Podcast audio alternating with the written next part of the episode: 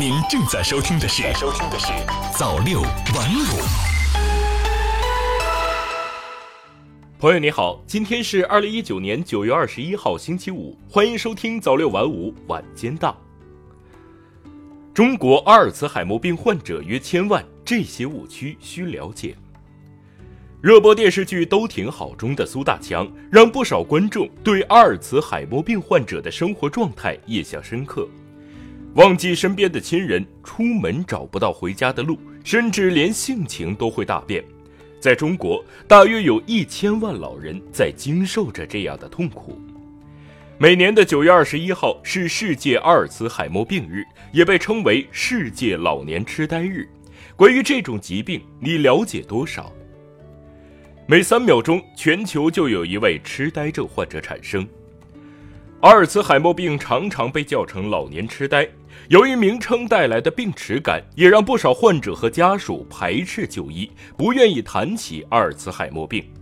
但国际阿尔茨海默病协会发布的《世界阿尔茨海默病2018年报告》显示，每三秒钟，全球就有一位痴呆症患者产生。全球目前至少有五千万的痴呆患者，到了二零五零年，这个数字预计将达到一点五二亿，其中有约百分之六十到七十阿尔茨海默病患者。在中国，这一群体也十分庞大。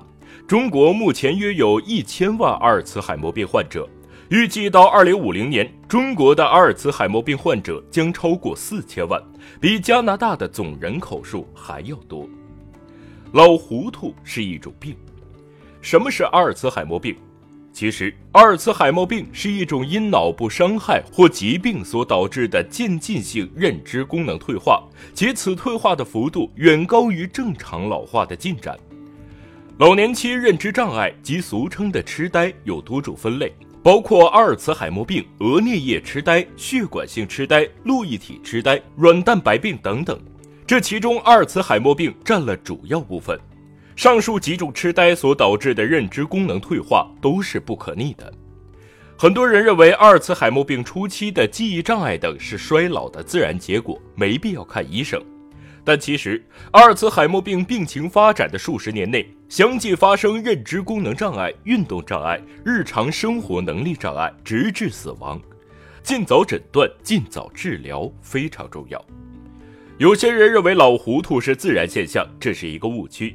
记忆力下降分为生理性和病理性的，后者需要引起注意。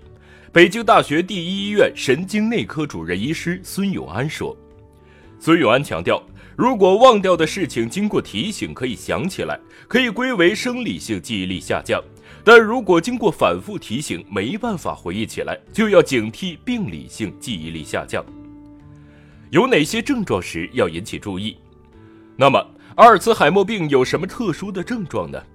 天津医科大学总医院神经内科教授张楠将其归结为以下几种：影响日常生活的记忆力改变，计划事情或解决问题有困难，在家中、工作场合或是休闲活动中完成熟悉的工作有困难，对时间或地点感到困惑，对了解视觉影像和空间关系有困难。说话或写字的用字上出现新困难，物件放错地方且失去回头寻找和重做的能力，判断力变差或减弱，退出工作或者社交活动，情绪和个性的改变。医生建议，当出现上述症状时，应该引起注意，若反复发生，应当及时去医院进行检查。阿尔茨海默病的危险因素有哪些？哪些因素是阿尔茨海默病的危险因素呢？通常医生将其分为不可控因素和可控因素两类。其中，不可控因素包括年龄、基因、家族史等。随着年龄的增长，患病率就越来越高。六十五岁以上人群患病率在百分之三多，国际上更高。总的来说，大约在百分之三至百分之七左右。八十五岁以上的大约是百分之五十。张楠介绍。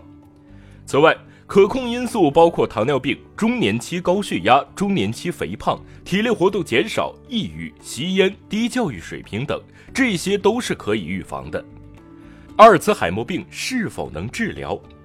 阿尔茨海默病其实是可以预防的，通过预防高血压、腹型肥胖、听力下降、糖尿病等疾病，并多进行有氧运动等措施，可以减少三分之一的痴呆患者发病。孙永安说：“很多人由于不知道、不了解，耽于了早诊早治时机。”在治疗方面，阿尔茨海默病的治疗包括药物治疗和非药物治疗。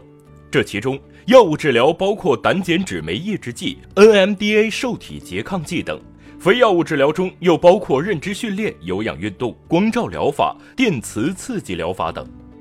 目前药物没有办法根治阿尔茨海默病，但是服用药物可以有效帮助延缓病情进展，从而很大程度提高患者生活质量。越早诊治，效果越好。他们需要更多关注与理解。截至二零一八年，中国六十岁以上的老龄人口已占全国总人口的百分之十七点九，而未来六十五岁及以上人口将成为增长最快的年龄组。然而，六十五岁以后也是阿尔茨海默病的发病高峰期，快速增长的老龄人口和沉重的护照负担是当下社会不得不面对的紧迫问题。但在中国，阿尔茨海默病仍面临三个低：认知程度低、就诊率低、接受治疗的比例更低。阿尔茨海默病患者也常常被社会遗忘、忽视、误解。此外，由于受传统孝道观念影响，目前中国还是以家庭式养老为主。国际阿尔茨海默病协会报告中指出，以家庭为主的养老模式在一定程度上掩盖了国内阿尔茨海默病的严重性，而家庭照护者疲于二十四小时不间断看护，身心长期承受巨大压力，社会支持资源短缺，标准化、规范化的临床诊疗和人性化的照护康复需求远远未被满足。有人说，比死亡更可怕的，莫过于被亲爱的人忘却。虽然现有的医疗技术没有办法完全根治这种疾病，但是对于那些阿尔茨海默病患者和他们的家庭来说，如何能更加客观地认识这种疾病，给予他们理解与支持，或许更加重要。感谢您收听早六晚五晚间档，我是瑞东，我们明天再见。早六晚五。新华媒体创意工厂诚意出品。